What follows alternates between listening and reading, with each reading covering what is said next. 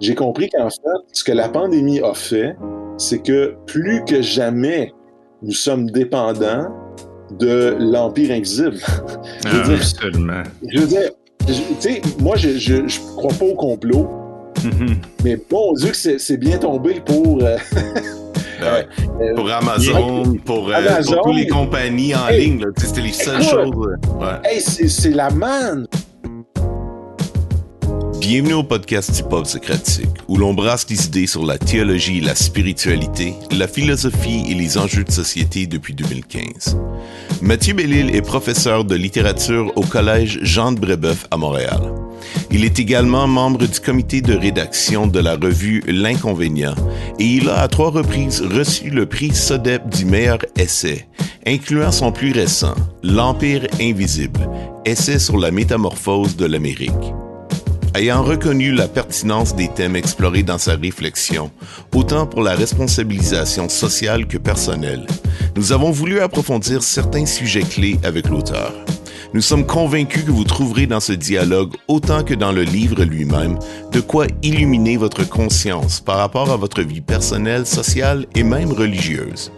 Voici notre discussion avec Mathieu Bellil au sujet de son livre L'Empire invisible, en compagnie de Benjamin Gagné et de Jérémy Favreau.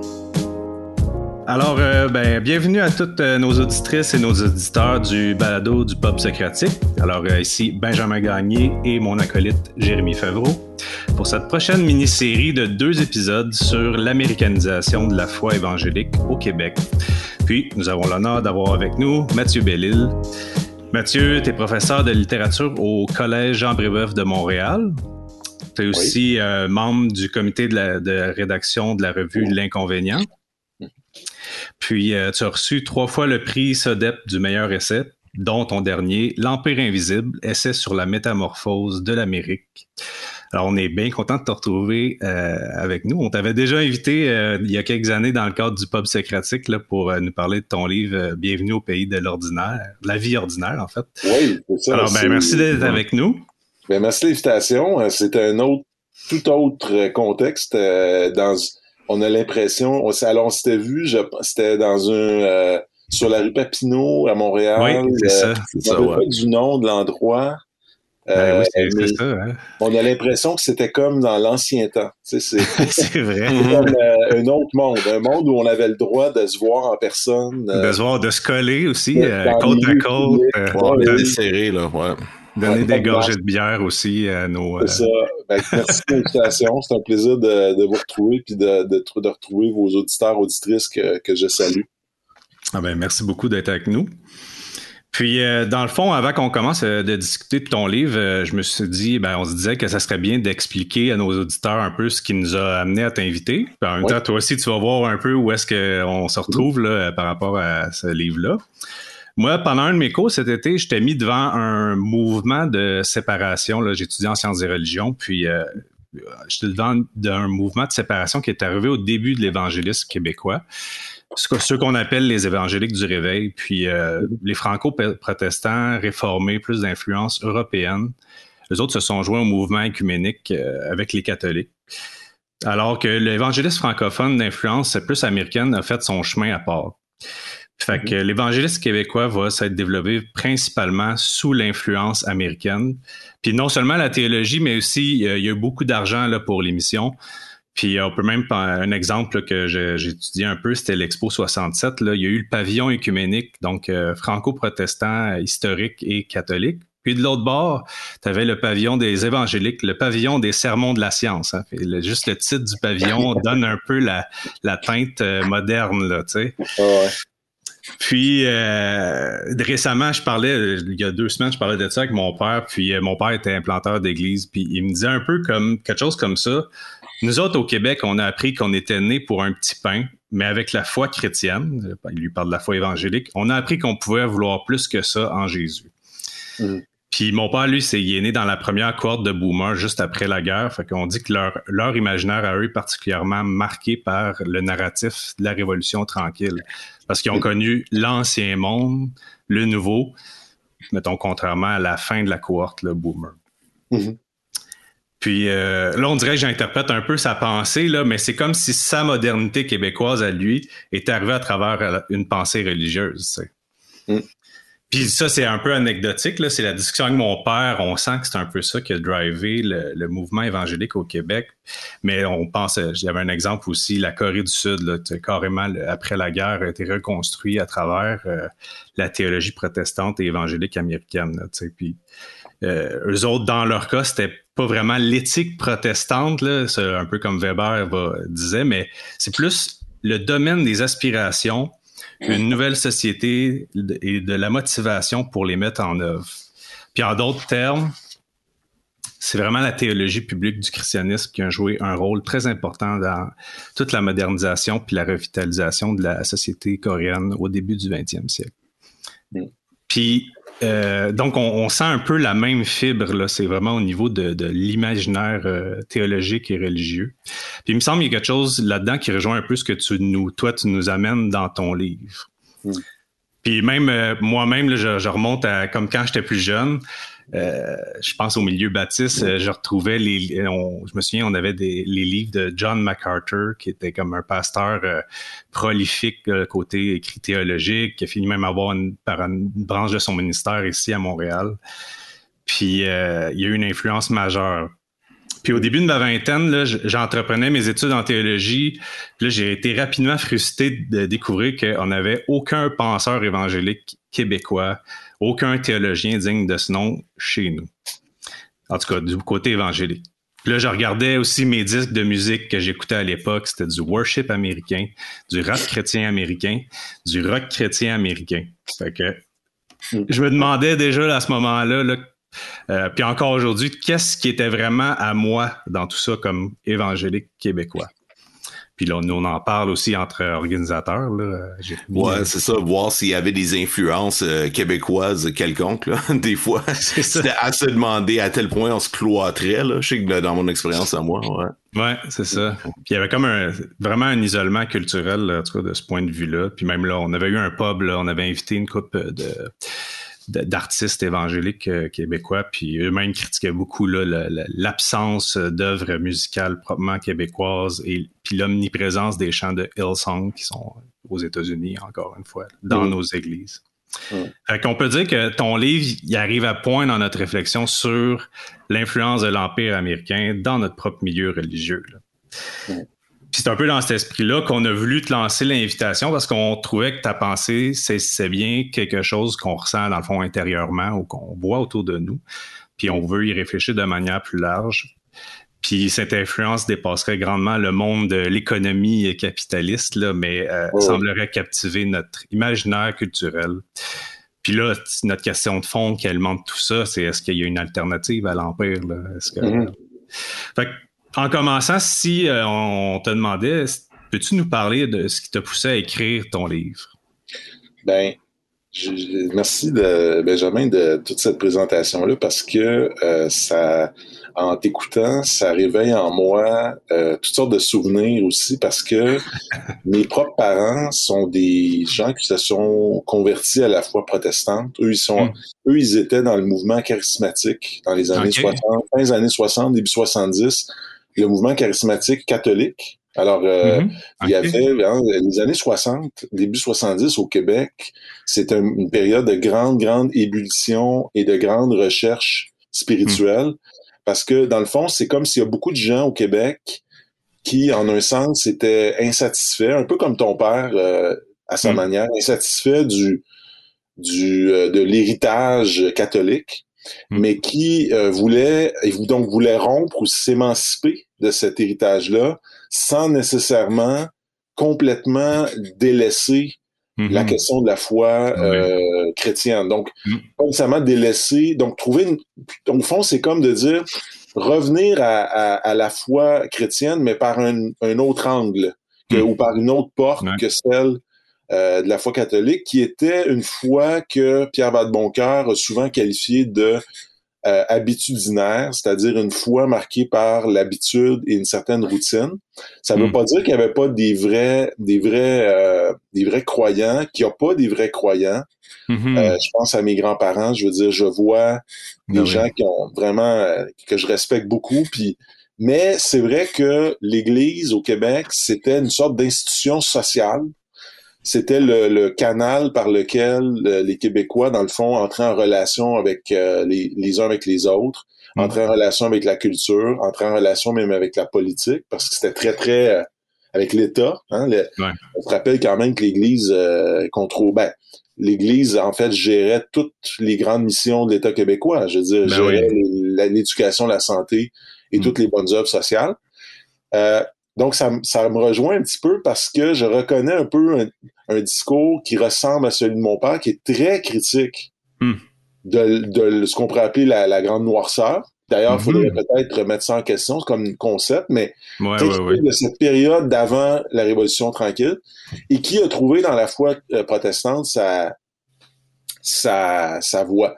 C'est drôle Hmm. parce que, je dois vous le dire, je vais vous faire cette confidence, Mhm. tout au long de l'écriture, j'en ai parlé souvent avec ma femme, je cherchais une façon de raconter toutes ces, ces expériences que j'ai eues, moi, enfant et jeune Mhm. homme, avec des évangélistes américains.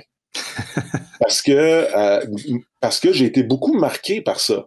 Ouais. Euh, et, et, et, et je savais pas trop parce que ah, j'avais toutes sortes de choses à raconter, mais je savais pas comment raconter ça Hmm. parce que je savais pas comment ça pouvait être compris par des gens qui ont pas cette culture-là, qui ont pas. Et, Ouais. et- et- et là, je sentais. que- Alors, je pense que c'est quelque chose qu'à un moment donné, je vais raconter parce que. euh, mais, mais je sentais que c'était compliqué à expliquer et que Hmm. ça allait comme donc nuire au livre ou que ça allait comme le faire dévier. Donc, Hmm. je n'en ai pas parlé dans mon livre.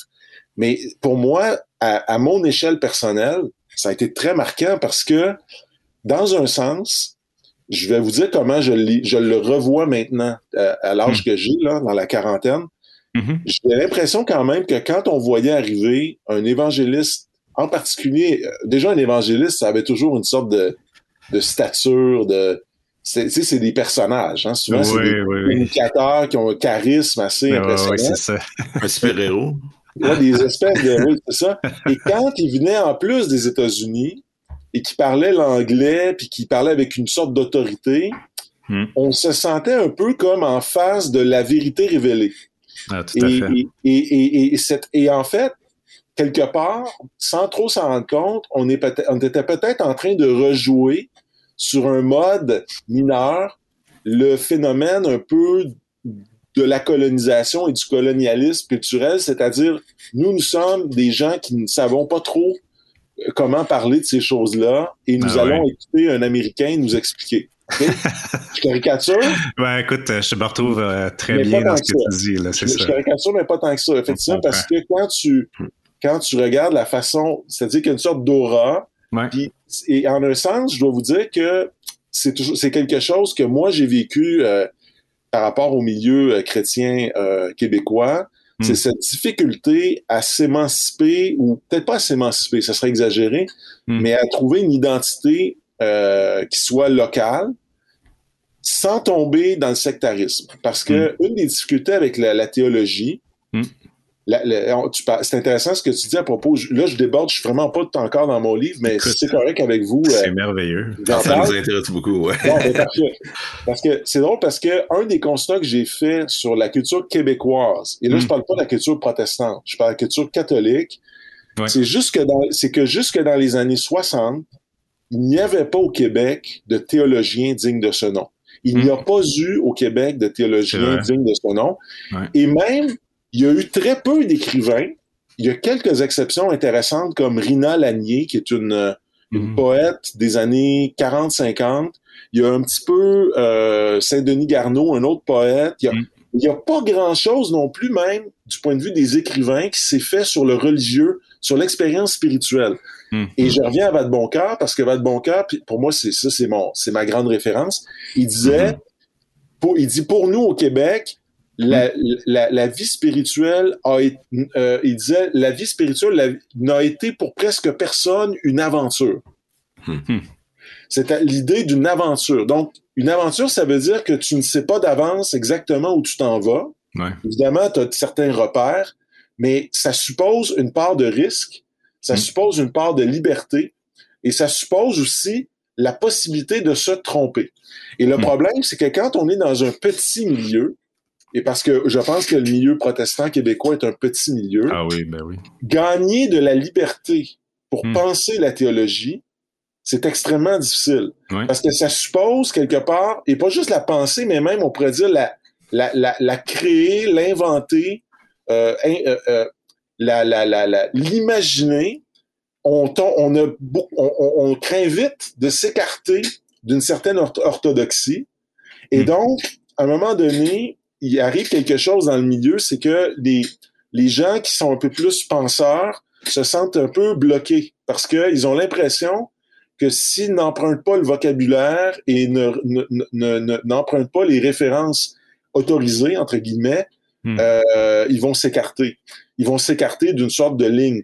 Et, et ça, je pense qu'au bizarrement, que c'est hmm. a fallu que l'Église catholique, plus ou moins, s'effondre. C'est un peu ça qui est arrivé malheureusement, ou hmm. heureusement, je ne sais pas comment on peut le voir, mais c'est ça qui est arrivé dans les années 60, pour que tout à coup, les gens se sentent libres de commencer à réfléchir à cette question-là de manière qui soit pas purement euh, euh, catéchisante. Là, on va faire, on, fait pas de la catéchèse. Alors on a eu, euh, on a eu euh, Fernand Ouellette, on a eu Jacques Grandmaison, on a eu Benoît Lacroix. Dans le mm-hmm. milieu protestant, on, on, commence à avoir des noms comme Pierre Lebel que vous allez, je pense, recevoir.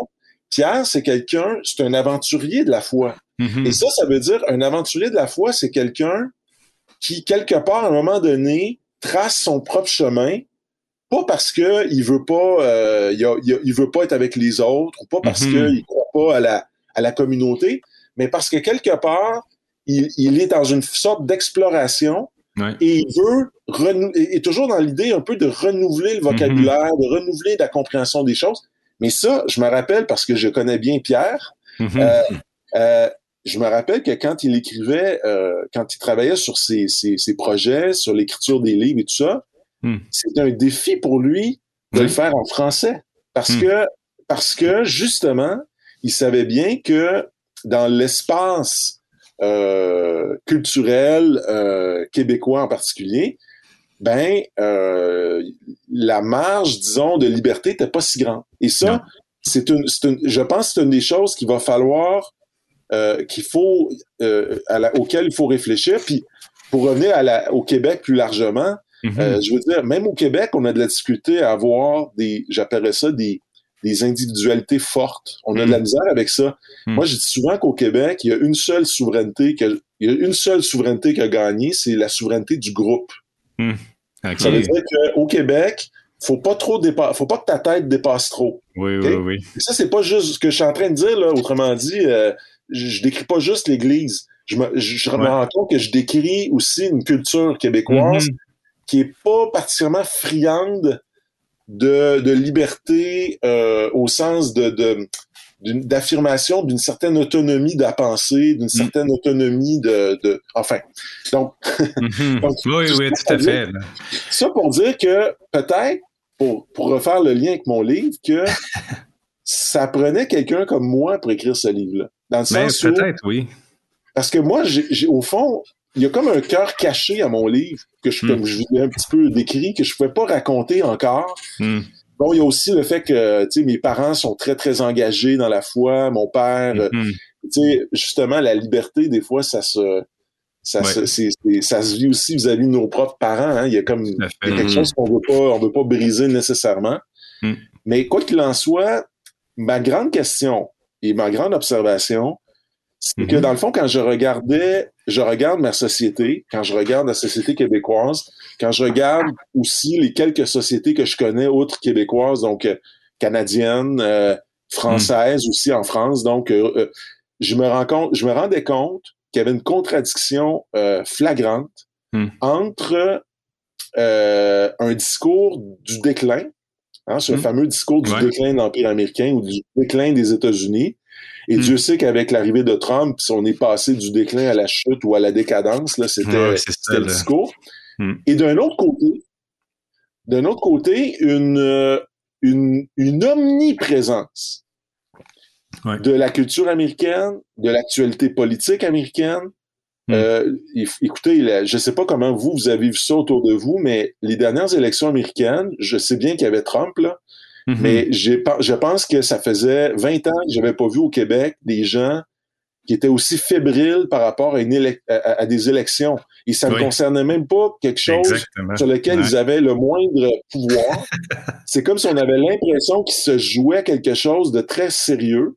Hmm. Et je pense qu'en un sens, c'est vrai que se jouait quelque chose de sérieux, mais aussi que les États-Unis ont une incroyable machine à, spectacle et à hmm. nous faire embarquer dans leur spectacle. Je veux ben dire, quand on était rendu qu'on suivait les primaires, qu'on écoutait des débats obscurs dans l'Iowa entre trois candidats qui allaient finalement jamais aboutir, quelque part, c'était le signe que on était beaucoup plus américain qu'on le pense. Et donc, hmm. j'essaie de comprendre comment au quotidien, on pouvait être complètement absorbé par les médias, par euh, les Netflix, euh, par les, euh, par les, par la, le commerce, parce que Amazon, c'est une machine ben incroyable à, à, nous vendre des affaires, puis aussi à faire la guerre au commerce local. Hmm. Comment on peut être en même temps complètement absorbé, puis de l'autre, continuer de penser que les États-Unis étaient en déclin. Et ça, pour moi, ça fonctionnait pas. Mm-hmm. Et j'en suis venu à la conclusion qu'en fait, c'était pas un déclin qui est en train de, de, se produire, hmm. mais quelque chose comme une sorte de mutation ou de hmm. métamorphose. C'est-à-dire que les États-Unis étaient en train de faire quelque chose qui était déjà contenu dans leur culture, mais ils étaient en train de réaliser quelque chose au-delà de tout ce qu'ils avaient fait jusqu'à présent. C'est investir hmm. ce que j'appellerais l'ordre invisible. Quand j'appelle l'ordre invisible, ça veut dire l'ordre de l'influence lors de ce qui relève plus de l'imaginaire, du mm. désir, de la pensée. Mm-hmm. Il est en train de, de, de, trouver des moyens de se, rapprocher au plus près de nous, hein, à tout point de vue. Tout en prétendant se retirer des affaires du monde. Parce qu'une des choses qui était très frappante, et c'est pas vrai seulement depuis Obama, c'est euh, depuis euh, Trump, c'est vrai depuis Obama. Mm. Depuis Obama, les États-Unis ont amorcé une, euh, une phase de retrait. Ils se retirent. Alors, Obama a commencé une phase de retrait de certaines, dans certaines zones de guerre et mhm. aussi a, décidé de ne pas intervenir. Ça, et d'ailleurs, on le blâmait parce qu'on le trouvait faible de faire ça. Mais mhm. en un sens, c'est comme s'il disait, ben nous, on n'a pas à intervenir tout le temps. Euh, il voulait plus être le pays qui va mener par l'exemple. Hein. C'était son image. Il parlait beaucoup d'empreinte légère. Il dit on va mettre sur le monde une empreinte légère. Mhm. Et Trump, quand il est arrivé, là, gros, gros gens comme devant, là, brutal comme il est, lui, euh, il est pas allé à, il est allé très radicalement vers ah le retrait. Il, s'est mm. il, a, voulu retirer des troupes de partout dans le monde. Il a voulu mm. renégocier tous les traités commerciaux. Il s'est mis à blâmer toutes les organisations mondiales. Mm. Et donc, en un sens, on a l'impression, c'est comme les États-Unis retournent à l'isolationnisme. On a presque l'impression qu'ils, comme dire, ben, America first, puis le reste, on s'en fout. Mais en réalité, c'est pas ça qui est en train de se passer. Peut-être à une certaine échelle, oui, mais en même temps, pendant ce temps-là, le GAFAM, entre autres, les Google, Apple, Facebook, Amazon, euh, Microsoft, étaient en train de lancer une offensive mondiale comme on n'en a jamais vu. Mm. Alors, alors c'est ça un peu que j'ai essayé de, comprendre dans mon livre. Mm. Puis, euh, justement, tu nous parles de cette mutation-là, de cette entrée dans le monde invisible. Puis, euh, tu dis à un moment donné dans ton livre, euh, personne ne parvient à se faire une idée claire de la situation. Nous sommes entourés d'un épais brouillard. Le tu cites Kafka, on ne peut pas briser de chaîne quand il n'y en a pas de visible. Donc, toi, tu as, entrepris ce travail-là de dévoilement pour toi-même, puis euh, tu nous fais le plaisir de le dévoiler publiquement aussi. Là. Fait que euh, c'est, quoi la thèse centrale de ton livre, puis comment tu, comptes euh, dévoiler ça, cette invisibilité-là? OK. dans le fond, ce que je veux dire par l'invisible, évidemment, je suis pas exactement dans l'ordre spirituel, mais presque. Mm-hmm. C'est-à-dire mm. que parce que évidemment, euh, quand euh, on parle de, des, des, mettons, des géants de la technologie, ils sont pas, ils sont pas invisibles.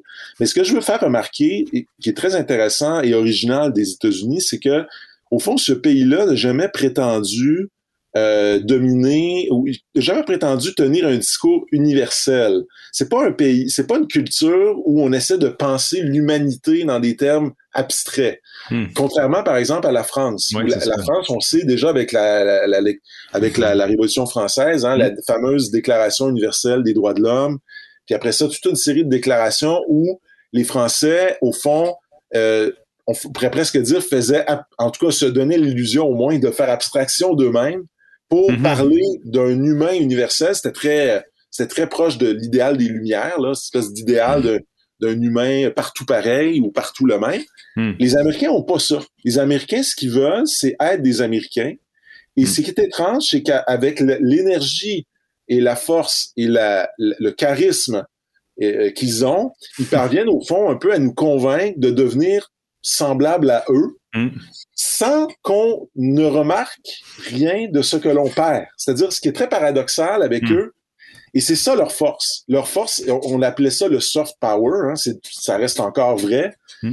Et au fond, c'est de ne pas nous, qu'on ne sente pas, et c'est pour ça que je parle des chaînes invisibles, qu'on ne sente pas qu'on est forcé à quelque chose, qu'on sente qu'on a le choix, même si en réalité, à, ce que j'appellerais en amont de nos choix, il y a une machine qui s'assure que l'éventail des choix qu'on a, on a devant nous soit contrôlé en quelque sorte par euh, des gens qui ont des intérêts. Là, je suis pas en train de faire de parler de complot, je parle juste d'une réalité qui est que. Je vais vous donner un exemple mm. concret. Essayez, vous autres, essayez de trouver la cinématographie allemande présentement. Essayez de mm-hmm. trouver. Essayez, à part si vous allez sur des sites piratés, là, mm-hmm. OK? Mais essayez d'aller trouver quelque chose de fort qui se passe présentement culturellement euh, dans le cinéma italien. Dans...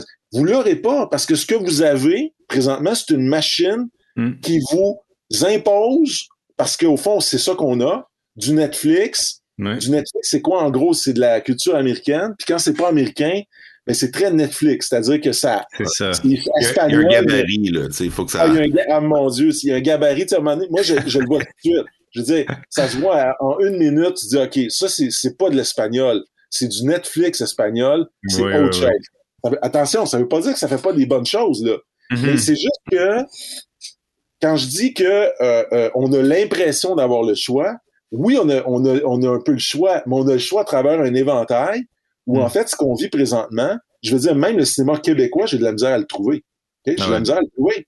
Ben oui, ça, je veux dire, sais, parce que c'est niaiseux, mais le club vidéo de jadis, là, je veux pas être nostalgique, mais au moins, t'arrivais là, t'avais une section, puis tu dis, OK, j'ai envie de voir un film québécois ou j'ai envie de faire le tour de, du cinéma russe. Évidemment, je dis pas que dans tous les vidéotrons de la province, t'avais une grosse section cinéma russe, là, faut pas charrier. Non, mais, ça. mais je veux dire, t'avais, t'as plus vraiment ça. Donc, ça veut dire quelque part, puis, tu sais, la machine, alors, je sais pas si je réponds bien à la question, euh, Jérémy, mais euh, Jérémy, euh, Jérémy et Benjamin, oui, c'est ça. Mm-hmm. mais, mais, ce que je, ce que j'essaie de montrer dans mon livre, c'est que au fond, les Américains misent sur deux, deux, euh, deux stratégies ou deux, dans deux volets en particulier, hmm. qui sont des volets qu'on a tendance à négliger quand on veut parler de domination. Et alors, à quoi on pense quand on parle de domination? On pense tout de suite à l'armée. Oui, c'est ça, alors, le. Ils en ont l'armée, là. Puis en passant, là, elle n'est pas insignifiante. Ils sont partout sur la mhm. planète. Alors, faut pas négliger ça. Euh, ils sont, on pense au pouvoir politique. Mm-hmm. Alors, les Américains ont une influence énorme sur toutes les grandes organisations. Je veux dire, l'ONU est à New York, l'OMC est aux États-Unis. Mm. Euh, puis, euh, je veux dire, ils ont une influence. Mais les deux les deux volets sur lesquels les Américains misent le plus, c'est la culture et le commerce. C'est ces deux choses-là mm. sur lesquelles ils misent. Et d'ailleurs, ce qui est très intéressant, c'est une anecdote que raconte Orson Welles, le grand cinéaste américain. Il dit quand la hmm. guerre, la deuxième guerre mondiale euh, se termine, je, raconte dans mon livre. Euh, alors, le président Roosevelt dit il ne faut pas que le cinéma européen se relève. Il faut qu'on, il faut, il faut pas qu'il se relève. Il faut qu'on en profite pendant qu'ils sont à terre pour faire rentrer nos productions. et, savez-vous comment ils réussissent à faire ça?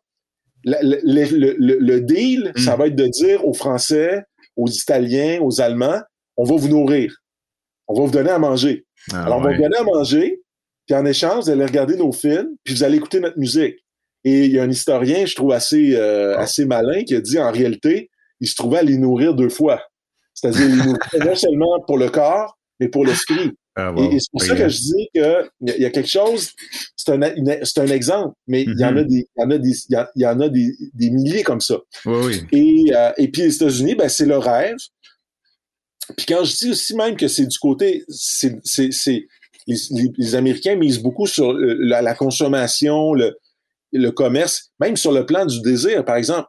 Je veux dire, la pornographie, là, hein, c'est pas Mm. une invention américaine. C'est vieux, la pornographie. Ça vient de porner en grec qui veut dire montrer. ok? C'est, Mm. c'est pas nouveau. Mm. Mais il est quand même frappant de réaliser que 90% de la pornographie mondiale est produite aux États-Unis.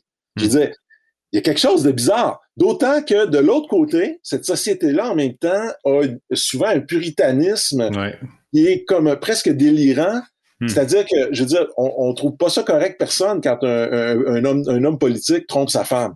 Mhm. Mais il, probablement que le seul pays au monde où un homme politique qui trompe sa femme doit demander pardon à la nation, c'est Hmm. les États-Unis. Ouais, Ben, ouais. alors, il y a comme un, un étrange. euh, C'est un drôle de pays, pays Hmm. fascinant, mais un pays qui mise beaucoup sur l'ordre que j'appelle invisible, oui. Hmm. Puis, euh, puis ben justement, parlant d'ordre, en fait, euh, puis euh, c'est là toi-même, tu nous disais là, un peu en début que tout d'un coup, tu t'es euh, remis en question sur la pertinence de ton livre. Puis, euh, moi, en fait, euh, je, je fais un petit retour. On parlait de Trump, mais moi, je regardais euh, qui gagnait en 2016. Puis, euh, tu sais, autant je le trouvais arrogant, immoral, euh, tout ce que tout ce que je peux penser de négatif sur lui, mais en même temps, euh, je me disais, ben, en 2016, déjà, je, je voyais euh, la, la, la, continuité, au fond, le prochain qui allait venir allait promettre euh, aussi pire, mais juste moins flamboyant. Puis euh, mm-hmm. après ça, les, les États-Unis sont en marche dans le monde euh, comme avant, euh, ni pire, ni moins pire. Bush, Obama, Trump, Biden. Et la lignée de suivre la lignée des autres présidents là, dans mm-hmm. l'établissement de la domination mondiale euh, des États-Unis. Puis il y a cet ordre qui continue là. De l'autre côté, euh, j'écoutais aussi euh, Alain Deneau là, en début de pandémie, puis euh, lui, plus d'un point de vue individuel, il disait un peu, dans le fond, ce que je trouve intéressant quand on lit les uns les autres, c'est que dans le fond, malgré tout, ce qu'on peut dire, la situation change pas tellement intellectuellement. Je m'en rends compte, je fais pas exception. On continue de penser la situation avec la grille de prédilection qui était la sienne avant la pandémie. Puis c'est un événement qu'on a historique, là, ce qu'on vit en ce moment. Puis euh, toi, tu sembles partager une perspective un peu similaire. Euh, tu sembles penser plus d'un point de vue politique, culturel et social. Dans le fond, la pandémie changerait pas grand-chose du point de vue de l'ordre du monde. Est-ce que c'est le cas? Ou euh, est-ce que tu vois des sphères de la vie où on est plus dépendant sur l'ordre mondial, l'Empire, mm -hmm. ou d'autres qu'on est moins? C'est une bonne question. Écoute, euh, je dirais, pour juste faire écho un peu à ce que dit Alain Deneau, hmm. je comprends exactement pour qu'est-ce que, au fond, Alain regrette là-dedans. Parce que je regrette un peu la même chose. C'est-à-dire hmm. qu'en vérité, il n'y a, a, pas de remise en question présentement. Il hmm. n'y en a pas. C'est-à-dire que ce que je veux dire, je vais donner, je vais donner un exemple pour moi qui. Tu sais, on, on, parle beaucoup de la crise climatique. Euh, on, on s'inquiète beaucoup de la, la, qualité de, la, de l'environnement. Puis on, les jeunes ont fait des marches là, il n'y a, a, pas si longtemps, un an et demi, je pense qu'il y avait 500 000 ben oui. personnes à Montréal ben ça. avec Greta Thunberg. Mmh. Et franchement, là, la chose que j'entends le plus, c'est, c'est du monde dire j'ai hâte, j'ai tellement hâte d'aller reprendre l'avion. Mmh. Comme si on réalisait pas que c'est probablement une des activités les plus polluantes euh, mais... parmi toutes celles qu'on. Puis là, je veux pas, je veux pas culpabiliser, mais en même temps, un moment donné, il faut bien dire les choses comme elles sont. Mm -hmm. C'est, c'est-à-dire que, puis là, je un exemple, mais tu sais, comme on, on, est, on se réjouit que la consommation soit relancée. Oui, mais est-ce qu'on a besoin de consommer mm -hmm. autant? Et Moi, je, une des choses qui m'a beaucoup marqué dans les premières semaines de la, du, du premier confinement, là, quand on était, je pense, au mois, c'était au mois d'avril l'année passée.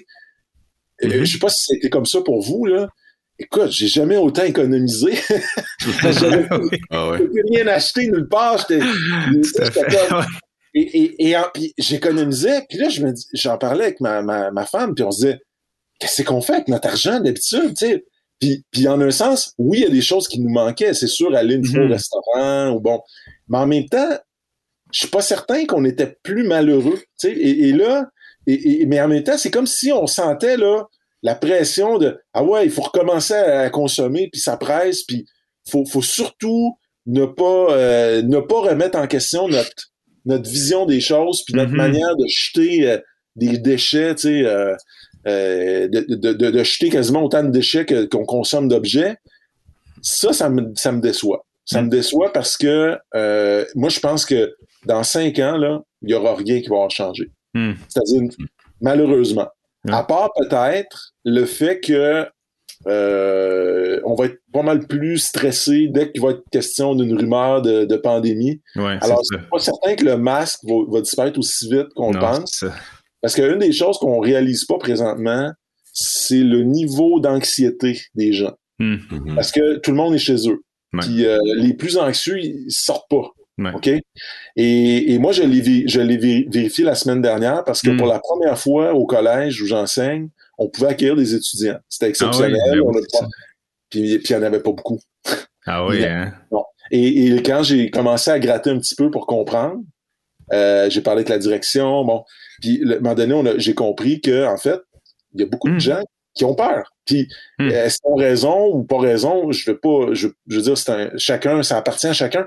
Mais je pense Mm. que on se prépare des années anxieuses Ouais. collectivement. Ouais, ouais, ouais. Beaucoup. Parce que euh, à un moment donné, moi, ce qui m'a frappé dans cette pandémie, c'est que au début, Mm. je vais vous dire comme je l'ai senti, j'avais l'impression collectivement que les gens paniquaient pas à propos du virus, tant que à propos de la possibilité de mourir. Hmm. C'est comme si les gens découvraient la mort. Hmm. Comme s'ils découvraient leur propre. C'était comme, hein? Hein? On meurt? Que c'est ça? Tu sais, c'est comme. Puis, Mm. et parce que parce que c'est parce que comme si on vit dans une société où la mort est une sorte de tabou. Moi, mon hypothèse, c'est que autant jadis la sexualité était tabou et la mort chose normale. Aujourd'hui, la sexualité est chose normale. On en parle n'importe où, n'importe quand, et Mhm. la mort est tabou. Les gens savent pas quoi dire là-dessus. Ils veulent se taire. Ils veulent pas qu'on en parle. Puis il faut laisser ça à des professionnels. Faut Ouais. pas, faut pas parler de ça. Hmm. Et, et donc, il y a une part de ça, pour moi, de la pandémie, qui révèle notre niveau d'anxiété et d'impréparation par rapport à la mort. Hmm. C'est-à-dire que, quand je dis niveau d'impréparation, c'est qu'on a réussi presque à se faire croire collectivement que ça n'existait pas. Mhm. Parce que on a repoussé ça dans des CHSLD, dans des, Ouais. dans des résidences où on. Je dis pas qu'on va pas les voir. Je pense que quand même, y les gens aiment leurs parents ou leurs grands-parents, Mhm. mais c'est quand même des espaces séparés. Ouais. Et là, c'est là Ouais. qu'on meurt. Mhm. Puis, puis dans la vie, on meurt pas. On, on- c'est pas quelque chose qu'on accepte. Mhm. Et donc, pour, et, et pour moi, quand j'entendais des phrases en début de pandémie, une mort, c'est une mort de trop, j'avais envie de dire, ben non, ben non, ça n'a pas de sens. Une mort, c'est une mort de trop. Ben non. C'est Mhm. pas, que, pas qu'il faut pas combattre les maladies, mais on va tous mourir. On va là. tous mourir, c'est ça. Si une mort est une mort de trop, c'est nous qui sommes de trop. Dans le sens que, Mhm. je veux dire, on est tous mortels. Ouais. Donc, faut bien à un moment donné. Alors, maintenant, par rapport à l'ordre du monde, je dirais que, comme je l'ai, confié en début de, de discussion, Mhm. au début, je pensais que mon livre s'effondrait. Ça, c'est probablement mon tempérament un peu tragique. Là. en fait, tra- disons tragicomique, là, parce que j'ai appris un petit peu à rire de moi. Mais, et là, au bout de deux semaines, je me souviens, là, j'ai, j'ai comme, littéralement, j'étais déstabilisé. Je pense que beaucoup de monde l'était. Mais moi, je l'étais doublement, disons, à la fois dans ma vie, mais par rapport à mon livre. Mm. Et quand j'ai vu ce qui se passait, vraiment, j'ai, j'ai compris que c'était le contraire. J'ai Mhm. compris qu'en fait, ce que la pandémie a fait, c'est que plus que jamais, nous sommes dépendants de l'Empire invisible. Je veux Ah, dire- absolument. Je veux dire, tu sais, moi, je, je, je crois pas au complot, Mhm. mais bon Dieu que c'est bien tombé pour... euh, Ben ouais. euh, Pour Amazon, pour, euh, Amazon. pour toutes les compagnies en Hey. ligne, c'était les seules Écoute. choses. Ouais. hey, c'est c'est la manne, je veux dire. Incroyable. Écoute, quand tu regardes les, les courbes d'évolution des chiffres d'affaires de ces entreprises-là, en, 2000 en 2010 et 2019, là, la courbe est déjà comme ça, OK? Mhm. En 2020, là, C'est ça, là. C'est ça. Ah ouais, ça monte en flèche. Et, et, et, et, et donc, euh, puis jamais on a été aussi dépendant des communications, des réseaux sociaux, qui sont tous des, des, des, des des, euh, jamais on a autant besoin de regarder des séries télé pour se changer les idées. Il n'y avait rien à faire. Ben Donc, à un moment donné, j'ai compris qu'en fait, c'est le contraire qui est en train de se passer. C'est-à-dire mm-hmm. que c'était une aubaine. Je, ne crois pas au complot, pas du tout. Je dis juste que c'est comme une sorte d'occasion inespérée. Euh, en fait, on s'en allait vers ça, je pense, tout doucement. Puis là, c'est comme si on a fait un bond de géant de ce point de vue-là. Hmm. Et moi, je peux vous dire déjà, euh, messieurs, que euh, je le dis aussi aux auditeurs, auditrices, dans plein d'entreprises, le changement, il est déjà, il est déjà engagé. Là. On ne ah vient pas en arrière. Ah non, c'est sûr les grands bureaux centre-ville, là, ils vont en avoir de moins en moins parce mm. que les entreprises ont découvert deux choses. Ils ont découvert que les employés étaient aussi, productifs à la maison, sinon même plus. Mm-hmm. Et qu'en plus, ils pouvaient économiser sur euh, tout ce qui est le, les coûts fixes, les, locations d'espace, le chauffage d'entretien, c'est des coûts énormes. Mm. Alors, en vérité, euh, non. Euh, oui, il y a une partie de la vie qui va reprendre, mais mm-hmm. la vie a changé. Et peut-être qu'une des choses que je trouve intéressante, malgré tout, dans tout ça, c'est que pour donner un peu de positif, là, parce que. ouais, c'est bon. on, veut. On, va se forcer un peu, là, quand même. Non, non, mais blague à part, il y a du positif aussi. C'est-à-dire que j'ai mhm. l'impression que cet arrêt forcé nous a obligés à nous poser des questions sur qui étaient les gens auxquels on tenait. Donc, mm. il y, a, une sorte d'enracinement dans la communauté très, très proche. Mm. Parce qu'avec la pandémie, vous l'avez, vous le savez, on a tous maintenant été obligés de faire la même chose. Il fallait mm-hmm. faire une sorte de hiérarchisation. Constamment, en plus, euh, c'était quotidien. C'est ça. Euh, le plus cruel, c'était que ben, finalement, ça n'a pas, pas été le cas, mais à Noël, je me mm-hmm. rappelle avant qu'ils décrètent finalement qu'on allait voir à peu près personne. mais avant, là, les gens ils faisaient des listes puis disaient ah, qui je place Bon, alors il y a un côté cruel à ça, mais il y a un côté positif, c'est qu'à un moment donné, on s'est tous rendu compte hmm. que nos liens humains, puis nos liens avec la communauté, que ce soit la famille, les amis, mm-hmm. même les, collègues de travail qu'on voit plus, puis tout à coup peut-être on s'en ennuie, euh, peut-être l'Église aussi, parce que mm-hmm. les Églises ont beaucoup souffert, dans le fond, de, ça. Ben, c'est des, je pense qu'il y a un désir d'enracinement qui ressort de ça. Et mm. je pense même que le fait qu'on est obligé de, de, rester chez nous. Quand je dis euh, je restais chez nous, là, comme euh, occupation double chez nous. Mm-hmm. ça cet automne, OD chez nous.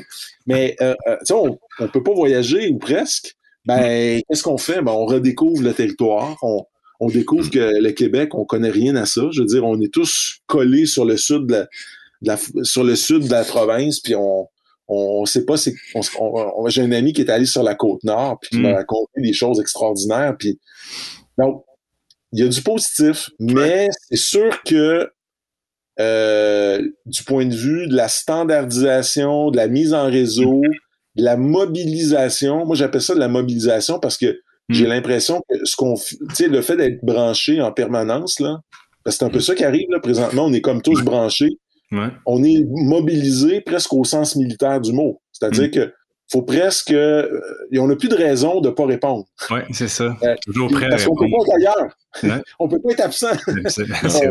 mon, mon frère. Il faut que ça soit très intentionnel, ouais. Si tu veux dire non, là, c'est comme c'est un non décisif. Là. Les gens savent que tu fais exprès. Là, Exactement. Et là, et là c'est chargé. Tu sais, mon frère me racontait ça euh, en, en, en, riant, puis pas en riant. Il disait, sais, il dit mon boss, théoriquement, il peut il sait maintenant qu'il peut me rejoindre parce que lui était gérait comme une entreprise à la maison. Mm. Puis il y avait comme un, patron au-dessus de lui, un président. Puis il dit ben mon président maintenant là, il sait là, il peut me rejoindre 24 heures sur 24. Je peux pas dire genre je suis ailleurs ou non non, je suis chez moi comme dans une cellule. Mm-hmm. wow. Ouais, ouais. C'est quelque chose de. Ouais, c'est vu, l'Empire, vu qu'il est invisible, il traverse toutes les frontières, puis là, les frontières, on, on, ils sont affaiblis parce qu'on on les euh, on, on, invite l'extérieur à rentrer chez nous comme jamais avant. Mm. C'est comme nous-mêmes, on n'a pas besoin d'aller. Euh, euh, on a ce choix, comme tu dis, à cause que les frontières physiques là, des États-Unis ont été fermées. La plupart d'entre nous sont restés au Québec. On peut sortir chez nous, découvrir nos nos secteurs, tu sais, les, les rues, les parcs autour de chez nous. Je veux dire, moi, avec mes jeunes enfants, là, j'y connais par cœur, c'est certain, mm-hmm. de ces temps-ci. Mais c'est vraiment mais en même temps, quand on reste à l'intérieur, euh, l'invisible rentre. Puis j'aimerais poser une question en lien avec le quatrième chapitre de ton livre, euh, L'étrange pouvoir de la fiction. J'ai trouvé ça super intéressant. Euh, tu dis que personnellement, tu vis une certaine ambivalence par rapport à la fiction, ce, ce genre littéral-là, la fiction. Euh, puis tu, euh, je te cite, tu dis à quoi ça, sert d'ajouter des fictions à un monde qui lui-même est en train de devenir fictif? Euh, sans en dire plus, j'aimerais juste savoir euh, qu'est-ce que tu veux dire par là? Euh, de, de, quelle façon le, le monde devient de plus en plus fictif? OK.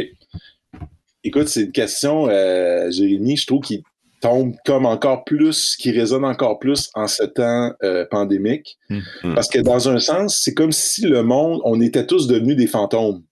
C'est-à-dire que, tu sais, dans un sens, présentement, tu sais, on, on, est là, on se parle et on, on a confiance. Quelque part, on a la foi qu'il y a vraiment quelqu'un au bout du, au bout de la ligne, là, si on veut, c'est-à-dire je vois, je vois Jérémy, je vois Benjamin, puis les auditeurs, les auditrices, ils entendent des voix, ils, ils savent qu'il y a du monde.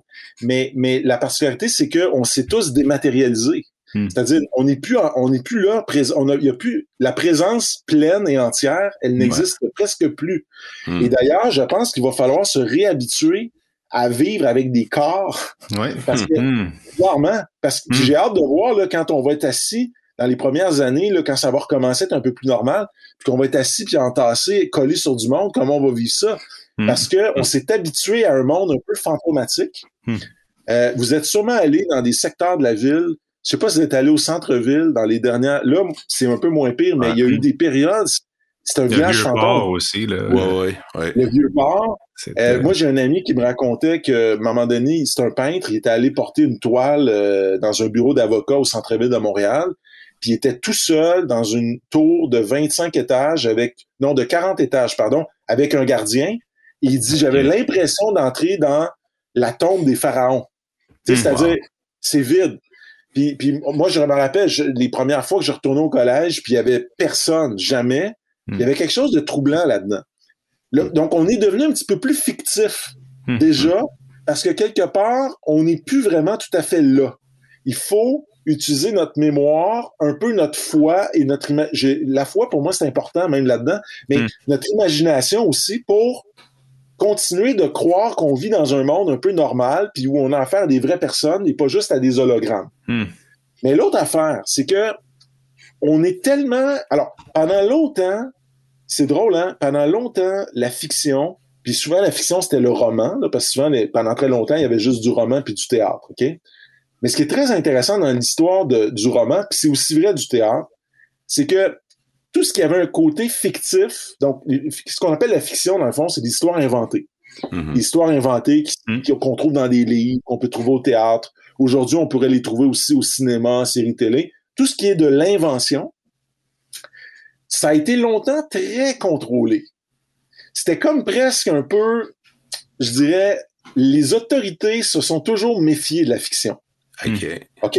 Que ce soit les autorités politiques et religieuses.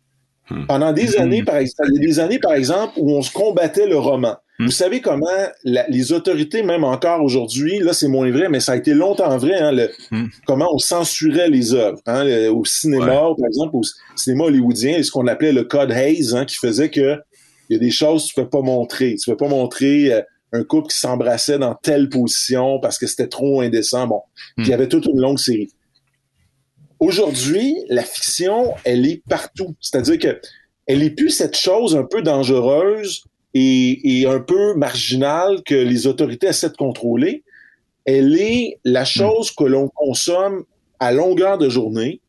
On est, regardez, tout ce qui est film, série télé, c'est de la fiction tout ce qui est jeu vidéo, c'est de la fiction. Je veux dire, on est dans un monde fictif et, Et puis les jeux vidéo, on est dans le domaine des avatars. Donc, on, on mm. vit à travers quelqu'un d'autre. Mm. Euh, tout ce qui est du domaine des réseaux sociaux, dans un certain sens, c'est pas de la fiction, mais c'est pas toujours loin parce que mm-hmm. quelque part, vous êtes, je sais pas si vous êtes d'accord avec moi, mais on est dans la mise en scène très ah. souvent. Ah, on organise les choses. Tu sais, je sais pas là, mais tu sais, des fois, tu regardes des, des profils et tu vois bien là que ça peut pas être parfait comme ça, la vie. il y a quelque chose d'un peu fictif. Mm. Et, pour moi, une des expressions même on, joue l'authenticité aussi. Ça, ça, va juste oui. aussi. oui, tu as raison. On peut même faire comme organiser l'authenticité, la, mettre en scène. puis en fait, c'est tout à fait stagé, comme on dit en, bon québécois. Et, et, en fait, aujourd'hui, quand aujourd'hui, en fait, notre vrai étalon de mesure, c'est la fiction et pas la réalité. C'est pour ça hmm. qu'on dit souvent que la réalité dépasse la fiction, qu'on n'en hmm. croirait pas, qu'on croirait pas si on en faisait un roman ce que je veux dire, dans le fond, c'est que je suis pas en train de parler contre la fiction, de dire, tu sais, c'est pas correct ou c'est mhm. pas un c'est pas un propos moral. Je suis pas en train de dire, mettons, euh, faut pas jouer à des jeux vidéo. Peut-être que c'est une bonne affaire de tuer des zombies pour pas faire du mal à quelqu'un dans la vraie vie. Ça se peut. Tu sais, je veux dire, j'ai pas. Ma question, c'est plus que j'ai l'impression qu'à travers, on est tellement dans une espèce de d'espace totalement tapissé de fiction Mm. Qu'à un moment donné, je sais plus où on trouve de la place pour reconnecter avec le réel. Mm.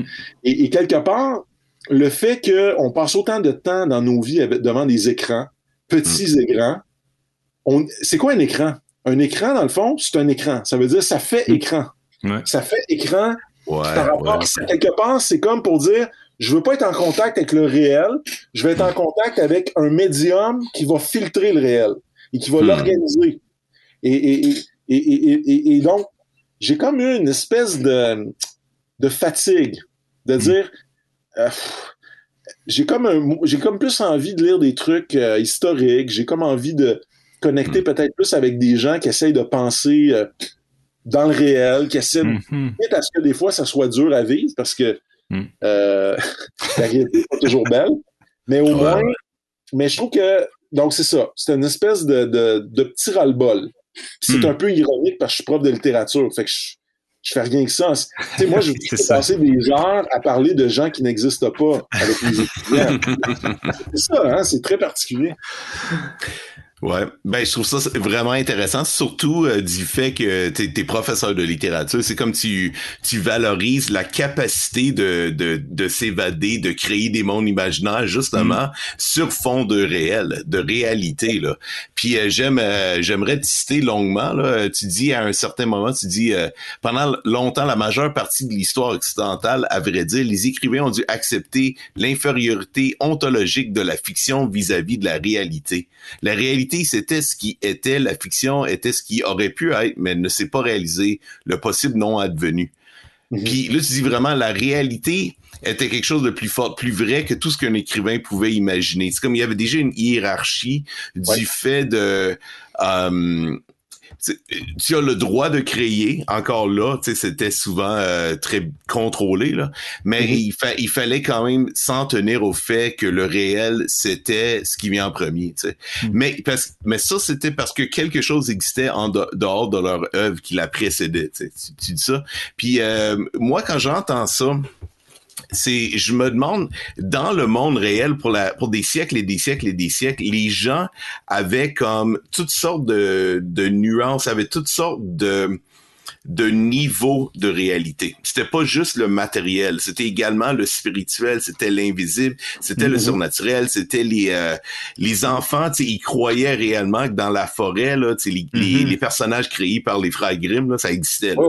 c'était des choses comme ça. Fait je me demande, toi avec surtout ta spécialisation euh, en littérature et tout ça, est-ce que tu vois un certain rapport? Comment ça joue ces choses-là? Le fait qu'on a tellement euh, des euh, transcendaliser là, le monde, notre façon d'être, etc. Euh, est-ce que c'est ça qui nous rend plus propice à, à vouloir constamment échapper dans la fiction?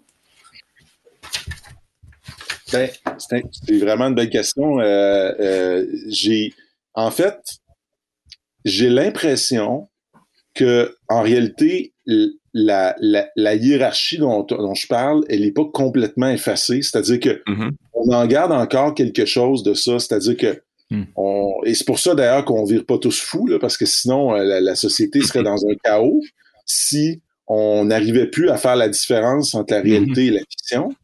Mais en même temps, et là, j'ai pas le choix d'y revenir, mais en même temps, ce qui est très inquiétant, c'est de voir depuis, et pour moi, je retrace vraiment euh, l'apparition de ce phénomène-là aux années qui ont suivi le 11 septembre 2001, hmm. même si ce n'est pas l'origine, mais c'est là que ça a explosé. Et d'ailleurs, ça a explosé en cause de la démocratisation euh, des médias par les, à cause des médias sociaux, entre autres. Alors, je vais le dire, l'explosion de tout ce qui relève des vérités alternatives, hmm. des fake news, des complots, parce que et, pour moi, ça, c'est la chose qui m'inquiète, c'est que je vois de plus en plus de difficultés pour des gens à ne pas simplement se laisser entraîner dans ce qui leur parle et les séduit et répond à leur, je demande guillemets, là, leur vérité. Mm-hmm. C'est-à-dire, moi, une des choses qui me frappe beaucoup quand j'ai des débats, j'en ai pas souvent parce qu'il n'y a pas moyen en vérité de débattre sur les réseaux sociaux, mais les rares fois où j'ai des débats, les gens, on dirait, ils ont toujours une attitude de regarder, regarde, je vais te l'expliquer. Moi, je l'ai la vérité, là. je l'ai la, je l'ai la lumière, ou je l'ai compris, là. Puis écoute-moi bien, je vais t'expliquer ça. Et ça, c'est très dangereux dans le sens où présentement, il y a des gens qui sont dans une attitude euh, puis ça, c'est un effet de la pandémie aussi. Moi, je pensais que la pandémie allait peut-être nous aider, puis euh, c'est le contraire. Les gens qui sont dans des mondes totalement parallèles. Hmm. Totalement. Quand je dis totalement parallèles, là, c'est-à-dire qu'ils ne, ne, reçoivent plus rien de ce qui vient des gouvernements. Ils ne hmm. reçoivent plus rien de ce qui vient des médias officiels. Ils ne hmm. reçoivent plus rien de ce qui vient des institutions. Ils sont totalement investis dans des univers parallèles et à mon avis, ces gens-là sont totalement investis dans des, dans, dans des pures fictions. Hmm. C'est-à-dire, et, et, ça, ça m'inquiète parce que, au hmm. fond, ce que Trump a fait, c'est comme si Trump avait dit euh, la vérité, on s'en fout. La vérité, c'est la vérité du plus fort. C'est-à-dire, hmm.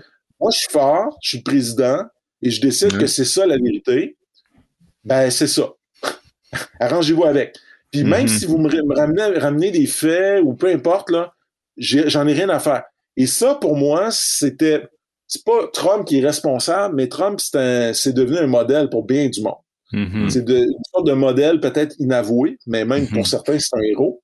Mais euh, parce qu'il y a une sorte de persécuté ou je sais pas quoi d'incompris. Mais si j'avais à dire, euh, euh, et peut-être que dans ce sens-là, ça rejoint tu sais, une des choses qu'on oublie, c'est un peu pour revenir à, Jérémy, tu parlais des, frères Grimm, puis de toutes sortes de... Mm. Tu sais, dans toute l'histoire de l'humanité, il y a probablement tout le temps eu bien des gens qui étaient dans des univers parallèles. ouais. tu sais, je veux dire... Euh, puis même, tu sais, quand tu t'intéresses un peu à l'histoire de l'Église, euh, mettons l'Église catholique, mm. Hey, je te dis que le Vatican, il travaillait fort à ramener le ah monde parce qu'il y a, ouais, des, puis des fois, c'était très... Euh, c'était brutal, là, tu sais, je pense au Qatar ou euh, aux Albigeois ou... Euh, tu sais, mm-hmm. les hérétiques, là, c'était... Il y en a eu, mais peut-être qu'en réalité, c'est... Peut-être que ce que je décris, c'est pas si nouveau, dans le sens que mm. la différence aujourd'hui, c'est que ce que moi, je pense dans mon salon, avec un de mes chums, en regardant un match de hockey, je suis capable de le mm-hmm. publier. Exactement, ouais, ouais, ouais. ça sortait pas du salon. c'est ça, c'est ça. C'est que chacun a son, son, euh, son, piédestal à partir duquel là, il peut lancer toutes ses idées euh, à tous les vents. Là. Ouais, ouais, ouais, c'est ça. Créer son propre mystère, sa propre fiction, sa propre transcendance, que, ce que tu veux. Là. Ce que tu hmm. veux. Et par contre, la différence, c'est la puissance des moyens de diffusion. Hmm. C'est que, tu sais, aujourd'hui, les gens, ces gens-là ont les moyens de se réseauter puis, tu sais, moi, je l'ai vu dans la pandémie, là. J'ai vu des gens, à un moment donné, décrocher du discours euh, politique officiel et partir sur des... J'appelle ça... Tu sais, vous connaissez l'expression « partir sur une chire », là. OK? C'est mm-hmm. un dérapage. Mais un dérapage non, non contrôlé. C'est-à-dire que là, à un moment donné, là, tu sens que là, le 5G, les vaccins, ah les, euh, les, reptiliens, là, puis là, tu dis, oh boy, OK, on, euh, on s'en va vers quelque chose d'inquiétant. Donc, hmm. euh, donc c'est pour ça aussi que quelque part, peut-être réaffirmer l'importance d'une sorte de réalité commune. Mm-hmm. Parce que, au fond, d'une une des choses qui, qui, a été bien montrée par les philosophes, la philosophie, euh, notamment des, euh, euh, la phénoménologie, c'est que la réalité en réalité, je vais dire la réalité en réalité, la réalité en fait, nous la construisons. C'est-à-dire, mm-hmm. vous et moi, on a, vos auditeurs, c'est la même chose. Qu'est-ce qu'on connaît de la réalité? On connaît de la réalité ce qu'on en perçoit. Mais comment, alors, ce qu'on en perçoit en tant que sujet individuel. Mais comment est-ce qu'on arrive après ça à fonctionner? C'est parce qu'on met en commun notre réalité. Mm-hmm. C'est parce qu'on négocie ensemble et on arrive et puis on, se laisse aussi euh, euh, pénétrer par l'enseignement, par l'éducation qui nous mm-hmm. enseigne un peu ce que c'est que la réalité mm-hmm. pour nous aider à corriger nos perceptions. Et le problème aujourd'hui, je pense, c'est que beaucoup de gens qui acceptent pas de laisser leur perception être corrigée. C'est presque une forme d'orgueil. Mm. C'est comme, j'accepte pas qu'on corrige mes perceptions parce que je tolère pas l'idée que je puisse me tromper. Et, euh, et, puis ben ça donne des ça donne des gens comme Alexis Cossette euh, ou puis plein d'autres qui, mm-hmm. qui, qui, à un moment donné décollent littéralement. C'est ça. Puis même, euh, tu sais, je le relis, euh, j'ajouterais même un peu une couche euh, anthropologique de dire, ben, on parlait de matérialité tantôt, là, mais cette réalité-là ou cette communication-là qui se fait, elle se fait aussi dans un monde très, très physique puis très matériel. Puis on, chez nous, dans notre salon, on voit nos murs en J-Proc, euh, nos livres, euh, nos affaires, mais on, perd le contact, l'espèce de mouvement. Là, juste il y a une communication qui se passe juste dans les, dans les gestes humains, dans le corps des autres. Mm-hmm. Absolument. Puis euh, là, je vois, je vois un peu le temps qui avance, fait que on va, dans le fond, on arrive déjà vers la, fin, puis on se prépare pour le, le prochain Socratique, prochain épisode. Puis on voulait revenir un peu sur la question de l'américanisation de la foi évangélique euh, québécoise. Puis euh, dans ton, euh, je pense que c'est au chapitre 3, oui c'est ça, tu fais une excursion du point de vue théologique, un peu, tu parles de l'homme nouveau. Puis, euh, tu vois un lien entre le renouvellement de l'intelligence chez l'apôtre Paul et l'expansion du capitalisme libéral. Est-ce que tu peux nous en dire plus? Puis, toi, tu nous en as parlé là, pendant une page et trois quarts à peu près. Puis là, on était là. On, attend. Là, OK. Euh, d'ailleurs, je, je, vais vous faire. Je, je suis sûr que vous l'avez remarqué, mais ce livre-là, il y a plein de références bibliques. Hein. Ouais. Euh, Noé, euh, la nudité de Noé, euh, la L'abomination sur le, je sais pas trop, le scandale, l'homme par qui arrive le scandale. L'homme par qui arrive. ça, je veux dire, c'est tout, c'est tout mon héritage. Mm-hmm. C'est tout mon héritage à la fois humain, mais spirituel, intellectuel, culturel. C'est, mm-hmm. je veux dire, puis, puis tu sais, je me souviens encore d'un prof, à un moment donné, j'ai prof d'université qui m'avait dit, Mathieu, euh, tu sais, il dit, t'as quand même un parcours un peu particulier, là, il connaissait un peu mon histoire. Euh, il dit, serre-toi-en, tu sais, fais quelque chose mm-hmm. avec ça, cette, cette culture-là. Alors, j'essaie un peu de le faire, mais alors, ces pages-là sur la peau de Paul sont un peu provocatrices. Mm-hmm. Parce que, parce qu'en fait, évidemment, je les détourne complètement de leur sens mhm. original. Mhm. Ce que je veux dire, parce, qu'en fait, ce que dit Paul, ce que, ce que décrit Paul quand il parle d'un homme nouveau, il est en train de décrire quelque chose qu'on pourrait considérer comme une sorte d'utopie ou de projet idéal.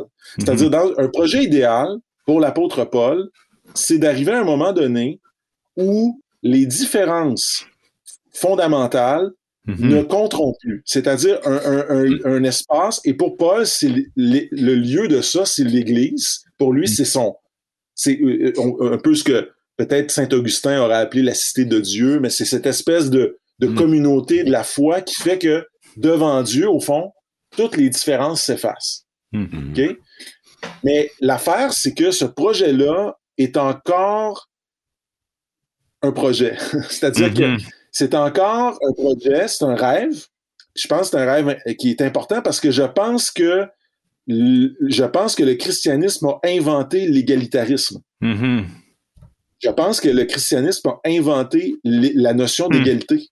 Mm. c'est pas rien, là. Mm. Et, et, et c'est pas, pas, rien. C'est pas rien. Et je pense que les racines de l'État euh, providence, de, de la, d'une certaine même forme de, de, de, de, solidarité, ça vient du christianisme. Par Mm. contre, ce qui est frappant, c'est que ce qui aujourd'hui joue sur l'abolition des différences et qui réussit en fait à les, à les, à les, à les abolir pour qu'on c'est bien plus présentement dans, dans l'ordre du monde actuel, Hmm. c'est bien plus le capitalisme libéral. Et je Hmm. m'explique. Pourquoi le capitalisme libéral est en train d'abolir les différences? Parce que, en fait, pour lui, les différences sont des obstacles. Et, ce qui, et, et- et c'est quoi l'intérêt du marché? L'intérêt du marché, c'est qu'on devienne aussi mobile, aussi peu enraciné, aussi peu résistant que possible. Et tout ce qui est une vraie différence, parce que les, présentement, on est dans un monde qui célèbre la différence. hein, on entend Mhm. beaucoup ça. Il y a une part de, il y a une part de, sûrement de vrai, mais aussi une part de poudre aux yeux là-dedans. Parce qu'en Mhm. vérité, Mhm. on célèbre la différence tant que ça dérange pas. Mhm. Tant que ça, tant que ça, enra- que ça enraye pas la marche ou la cadence de la machine. Hmm. Et, et- et- et le, le- le vrai dénominateur commun du capitalisme libéral, c'est qu'on soit tous des consommateurs, qu'on soit tous des, des, des sujets désirants. Je dis par, quand je veux dire des sujets désirants, ça veut dire, c'est quoi le capitalisme? C'est une machine à nourrir, à, à créer de l'insatisfaction. Mhm. C'est ça le capitalisme libéral. libéral. C'est de, de jamais être content de ce qu'on a, toujours penser qu'on peut avoir plus, Mm. toujours penser que, que l'autre a mieux que nous. Et donc, on entre dans un, rapport et qui nous, qui nous amène euh, à vouloir et désirer plus. Mais du côté de la machine, si je peux me permettre, du côté de la, du capitalisme libéral lui-même, il y a une sorte d'intérêt à ce que les frontières tombent, à ce que non seulement les frontières entre les pays, mais entre les cultures, entre les langues, entre les sexes, entre les orientations sexuelles, entre les origines, pour que finalement, rien ne résiste Mhm. à, la- à l'avancée de cette espèce de machine qui broie tout. Mm. Et c'est pour ça que je prends l'exemple des États-Unis, parce que les États-Unis, c'est un pays où il n'y a euh, où les individus sont appelés euh, euh, sont presque des immigrants permanents. Hmm. C'est-à-dire que c'est un pays où il y a une énorme circulation, où tout le monde est presque toujours soit nouvel arrivant, euh, récent arrivé, parce que c'est un pays d'immigration. C'est un pays mondialisé, c'est presque un microcosme de la mondialisation. Hmm. Et donc, c'est un pays où finalement, il faut, on, on peut créer cet homme nouveau libéré de ses racines. Donc, j'ai fait un long détour, mais ce que j'essaie de montrer, dans le fond, c'est que ce qui est en train de se passer aux États-Unis, c'est une sorte de, mais pas seulement aux États-Unis. Ce qui est en train de se passer dans l'ordre du capitalisme libéral, Oui. c'est ce que les communistes n'ont pas réussi à faire parce qu'ils s'y prenaient pas de la bonne façon. Mhm. C'est-à-dire qu'ils s'y prenaient par la force, alors que c'est pas comme ça que tu réussis à, à, à- à convaincre les gens. Ce qu'il faut que tu fasses, c'est que tu convainques les gens de renoncer d'eux-mêmes à ce qu'ils considèrent comme des valeurs euh, non négociables et importantes pour les amener, dans le fond, à, à, à, à devenir les sujets, euh, des sujets con- des, des consommateurs, quoi. Hmm. Euh, alors, c'est pas euh, ce, pa- ce passage-là, au fond, est pas un passage vraiment sur la foi. C'est plus un passage sur comment un projet d'abolition des différences, qui est un projet religieux, est devenu un projet économique. Vraiment intéressant. Surtout que, mais je vois que ce, ce projet d'abolition des différences, c'est la, la foi chrétienne. Plusieurs groupes chrétiens, justement, interprètent la foi comme il y a une façon très précise, très étroite qu'il faut euh, incarner. Puis c'est pour ça qu'ils se subdivisent constamment parce qu'ils disent, ben, toi, tu l'as pas fait correctement. Donc, moi, j'ai le projet de société Mhm. spirituelle, si tu veux, là, qui, qui l'a l'affaire. Tu sais, je vois toutes sortes de, de, de parallèles, là, à quelque part que quand on essaie, quand la foi est une sorte d'empire qu'on essaie de, de de, de qu'on veut qu'ils prennent racine chez tout le monde pour que tout le monde pense comme moi là nécessairement mm-hmm. c'est un peu comme l'influence de l'empire invisible à, travers le capitalisme puis euh, mm-hmm. toutes les autres choses donc tu soulèves quelque chose de vraiment intéressant là et, puis si tu me permets Jérémy il y a un côté très entrepreneur capitaliste des fois dans la façon dont les gens se parlent des églises. Ah oui, ben oui. Je veux dire, c'est, je m'excuse, je, je veux pas, je veux pas, je veux pas banaliser, mais des fois, là, c'est, ça fait pas ton affaire, pas de problème. Pars ton église. Puis, puis, pars ta gang, pars ton. Et, et derrière tout ça, ce qui, ce qui me désole des fois, c'est comment, finalement, on, on cherche plus la, à, trouver le commun. On mm. cherche à trouver ce qui nous distingue et nous différencie. Mais, mm-hmm. dans, mais souvent sur des enjeux, finalement, qui sont assez dérisoires, mais qui tiennent, euh, euh qui tiennent à, à une forme d'individualisme aussi, tu sais, derrière ça. Mm. Moi, une des choses que je voulais peut-être dire, parce que votre question sur l'américanisation de la foi, mm-hmm. euh, oui. Euh, oui, je suis d'accord parce que euh, les États-Unis, c'est un pays de foi. C'est-à-dire que mm-hmm. il y a quelque chose quand même qu'il faut dire d'eux, des Américains, c'est que c'est des gens qui ont une espèce de qui ont une sorte d'habitude, de longue habitude, de longue fréquentation de la foi. Et quand je dis la foi, je parle de la foi chrétienne, mais je dirais même que dans l'ordre politique et dans l'ordre des affaires, c'est des gens qui sont très, qui ont une sorte de foi. C'est-à-dire que mhm. c'est comme, parce que la, foi, c'est la confiance. Hein, et c'est comme si c'était des, culturellement, des gens qui ont, qui ont une sorte de foi dans ce qu'ils ne voient pas encore. Euh, que ce soit euh, une église remplie, euh, euh, une entreprise florissante. Ouais, vous voyez ce que je veux dire? oui, c'est la semence de, l'entrepreneuriat. c'est comme tu as besoin d'avoir ça si tu veux. Et ça, et ça, quelque part, je peux pas faire autrement qu'admirer ça. Il y a quelque chose en moi qui admire ça parce que je l'ai trop vu aux États-Unis quand j'y étais, puis, puis j'ai quand même puis vous aussi, on est tous tellement abreuvés de toute façon, même si on n'y va pas, on y est. Mais, euh, mais, euh, mais, mais, alors ça, j'admire ça. Ce que j'admire moins, par contre, du côté du, euh, de la foi chrétienne aux États-Unis, particulièrement dans les mouvements évangéliques, hmm. c'est que très curieusement, on les appelle des mouvements évangéliques, mais moi, j'ai très souvent l'impression que ce sont des mouvements qui sont arrêtés, qui sont bloqués à l'Ancien Testament. Hmm. OK? C'est-à-dire que, OK? On les appelle les évangéliques mm-hmm. comme si c'est l'évangile qui était au cœur de leur affaire. Et l'évangile, ce qui est très, très, très frappant de Jésus, c'est que Jésus, c'est un discours qui est, qui est vraiment centré sur l'amour, sur la pédagogie, sur la communauté, sur la solidarité.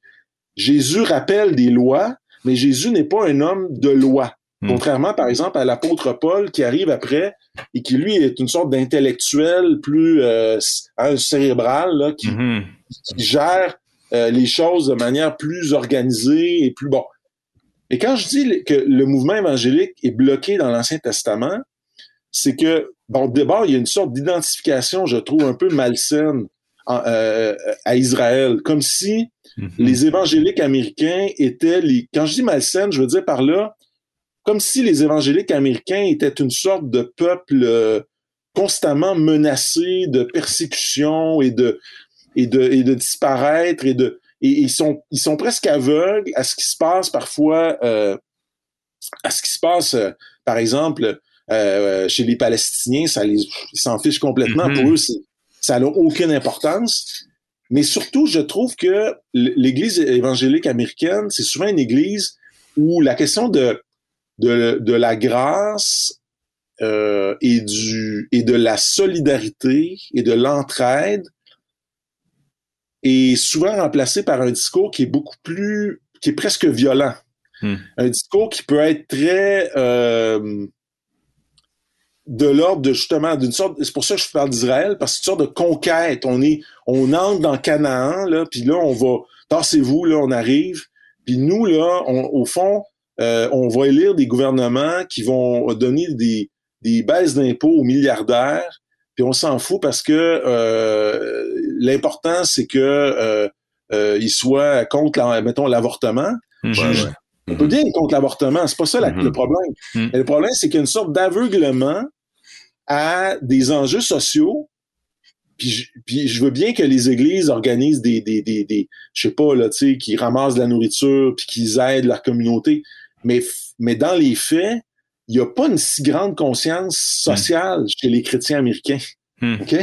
Il n'y a pas une si grande conscience. Puis, puis, là, je généralise épouvantablement, là, je c'est bien. Mais quand j'ai pas une grande conscience sociale, c'est qu'il y a beaucoup une conscience de clan. Hmm. C'est-à-dire, on est, nous, les élus. C'est pour ça que je parle de l'identification à Israël. Nous, on est les élus. Nous, on l'a. Puis nous, on va, on va avancer. Mais que les autres, dans la société de la misère, ben, regarde, c'est leur problème. Ils suivent peut-être pas le, mhm. la foi comme de la bonne façon. Ils ont, ils ont peut-être pas, euh, peut-être qu'ils plaisent pas à Dieu autant. Et donc, derrière tout un discours qu'on pourrait appeler évangélique, je trouve que se cache souvent une justification pour des, des gouvernements et des, un ordre politique qui peut être violent, hmm. qui peut être répressif et qui peut être injuste. Hmm. Et, je, je m'étonne tout le temps de ça. Hmm. Et malheureusement, je trouve que ça déteint un peu au Québec des fois. C'est-à-dire que d'autant plus qu'au Québec, l'identification à Israël est, est, particulièrement bonne parce que là, c'est vrai que les chrétiens québécois sont euh, évangéliques sont sont une minorité. Euh, Parmi les nations, là, tu sais. Oui, ouais, là, c'est vrai, là. Là, c'est une petite, petite minorité. Mais, euh, en tout cas, il y a, y, y a, quelque chose d'un rapport à la société qui mm-hmm. manque souvent, qui fait défaut, une difficulté et une méfiance, une peur. Ouais, ouais, ouais. puis, une peur. On, retrouve ça. Euh, on retrouve... peur du monde. Je me rappelle, moi, quand le monde, le, monde, comme si c'était quelque chose de, tu sais, de, il se cache des choses dans le monde. Non, non, non, le monde, c'est nous le monde. On est, dans, on est le monde. On est, je veux dire, on n'est pas hors du monde. Et cette espèce de vision du, de l'Église comme quelque chose qui est hors du monde, hmm. on la trouve aux États-Unis. Ils sont un peu hors du monde. D'ailleurs, ils voient presque rien d'autre que leur leur affaire. Mm-hmm, Au mm-hmm. Québec, on la voit, on voit ça tout le temps. C'est mm. une difficulté finalement à se penser dans le monde. Mm. Pas dans le monde pour faire comme le monde. C'est pas pas dans le monde pour être, pour perdre notre euh, identité, mm-hmm, mais dans le monde parce que on y est de toute façon. On n'est pas, euh, on, travaille, on est, on est, on est engagé. Euh, en tout cas, donc, mm. ce serait ça ma réflexion sur ben, c'est super, intéressant. Puis euh, pendant que tu parlais d'un peu de, cette un peu comme cette mise à part là, puis euh, je, pense moi les, les la, déjà entendu ça parler la série Left Behind, mais euh, c'était dans les années 90. Là, moi je me souviens, c'était ça collait tellement bien à la minorité évangélique québécoise parce qu'on attendait juste finalement d'être enlevé de ce monde, puis on attendait finalement, on était une minorité persécutée. Puis ça, ça venait des États-Unis, là, qui étaient finalement pas du tout en mhm. minorité, mais euh, au Québec, euh, ça, ça, sonnait, ça sonnait drôlement euh, bien, là, tu sais, dans l'oreille. Puis on, se souciait tellement peu de tous ceux qui allaient être laissés justement pour compte. Là. Ouais. Puis, puis de voir, de, e, e, essayer de réconcilier ça avec le cœur de l'Évangile représenté en la personne de Jésus-Christ et son enseignement, plutôt difficile à faire. Ouais. Ça marche pas.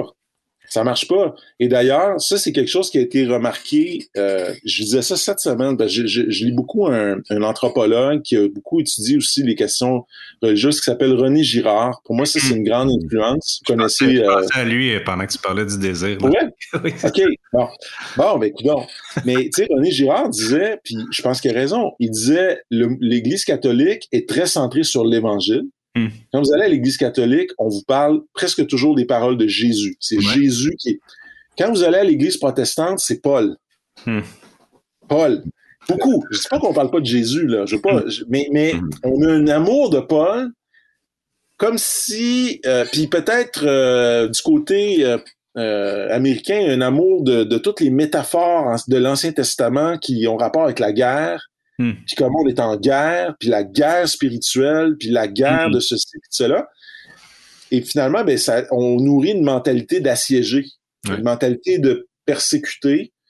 Euh, et, Paul, ben oui, Paul, bien sûr, Paul, mais, mais Paul, il est venu pour, pour, pour mettre en une forme à un discours qui était quand même mm-hmm. celui de Jésus. Je veux dire, si on a une hiérarchie à établir, là, mettons qu'on joue, là, mettons qu'on on jase, tu sais. moi, mettons, entre Malachie puis l'évangile de Jean, tu sais, je prends l'évangile de mm-hmm. Jean. Tu sais, Malachie, c'est correct, là, mais je me perds pas souvent là, tu sais.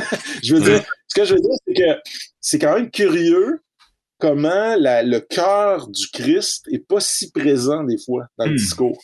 Hmm. Euh, finalement, c'est un discours qui peut être très culpabilisant, très euh, euh, légalisant, légaliste, je sais pas comment l'appeler, mais hmm. ouais, voilà. Écoute, c'est vraiment intéressant et fascinant comme discussion. Je pense qu'on pourrait continuer encore. Tu as parlé de René Girard, ça, moi, pourrait y aller. Hein. Bon, ben, écoute, on, prochain peut-être. ouais. Écoute, euh, en terminant, Mathieu, on te remercie d'avoir mis la table euh, pour nous pour le prochain épisode. Puis euh, merci pour cet essai-là. Tu as su voir, mettre en mots aussi un profond ressenti, je pense, qu'on avait ou un constat qu'on faisait. Mm-hmm. Puis tu, tu, mets la table pour une réflexion sur le dévoilement de l'empire invisible présent chez nous au Québec et au Canada. Alors, euh, tu es toujours le bienvenu euh, au Pub Socratique. C'est super agréable de pouvoir discuter avec toi. Puis euh, on va attendre ton prochain succès littéraire là, avec impatience. ben, merci, c'est un, un, plaisir partagé, messieurs. Puis bonjour à tous les auditeurs, toutes les auditrices. Oui, merci. Puis pour nos auditrices et nos auditeurs, là, on vous invite à être à l'affût pour le prochain épisode sur l'américanisation de la foi évangélique. Puis on va être euh, quelques organisateurs et invités là, probablement euh, peut-être Pierre Lebel pour discuter avec nous de ce phénomène-là dans nos églises. Et comme euh, diraient nos voisins du Sud, God bless de Québec libre. Le podcast Hip Hop Socratique vous est présenté grâce à une collaboration entre Multicé, Mouvement Jeunesse et Pouvoir de changer. Notre objectif est de cultiver l'esprit critique, l'écoute attentive et la prise de parole sensée en donnant à chacun l'occasion d'interagir avec un enjeu ou un sujet d'intérêt actuel à partir d'une perspective de foi. Suivez-nous sur Facebook pour être informé de nos prochains épisodes et de la reprise de nos événements live.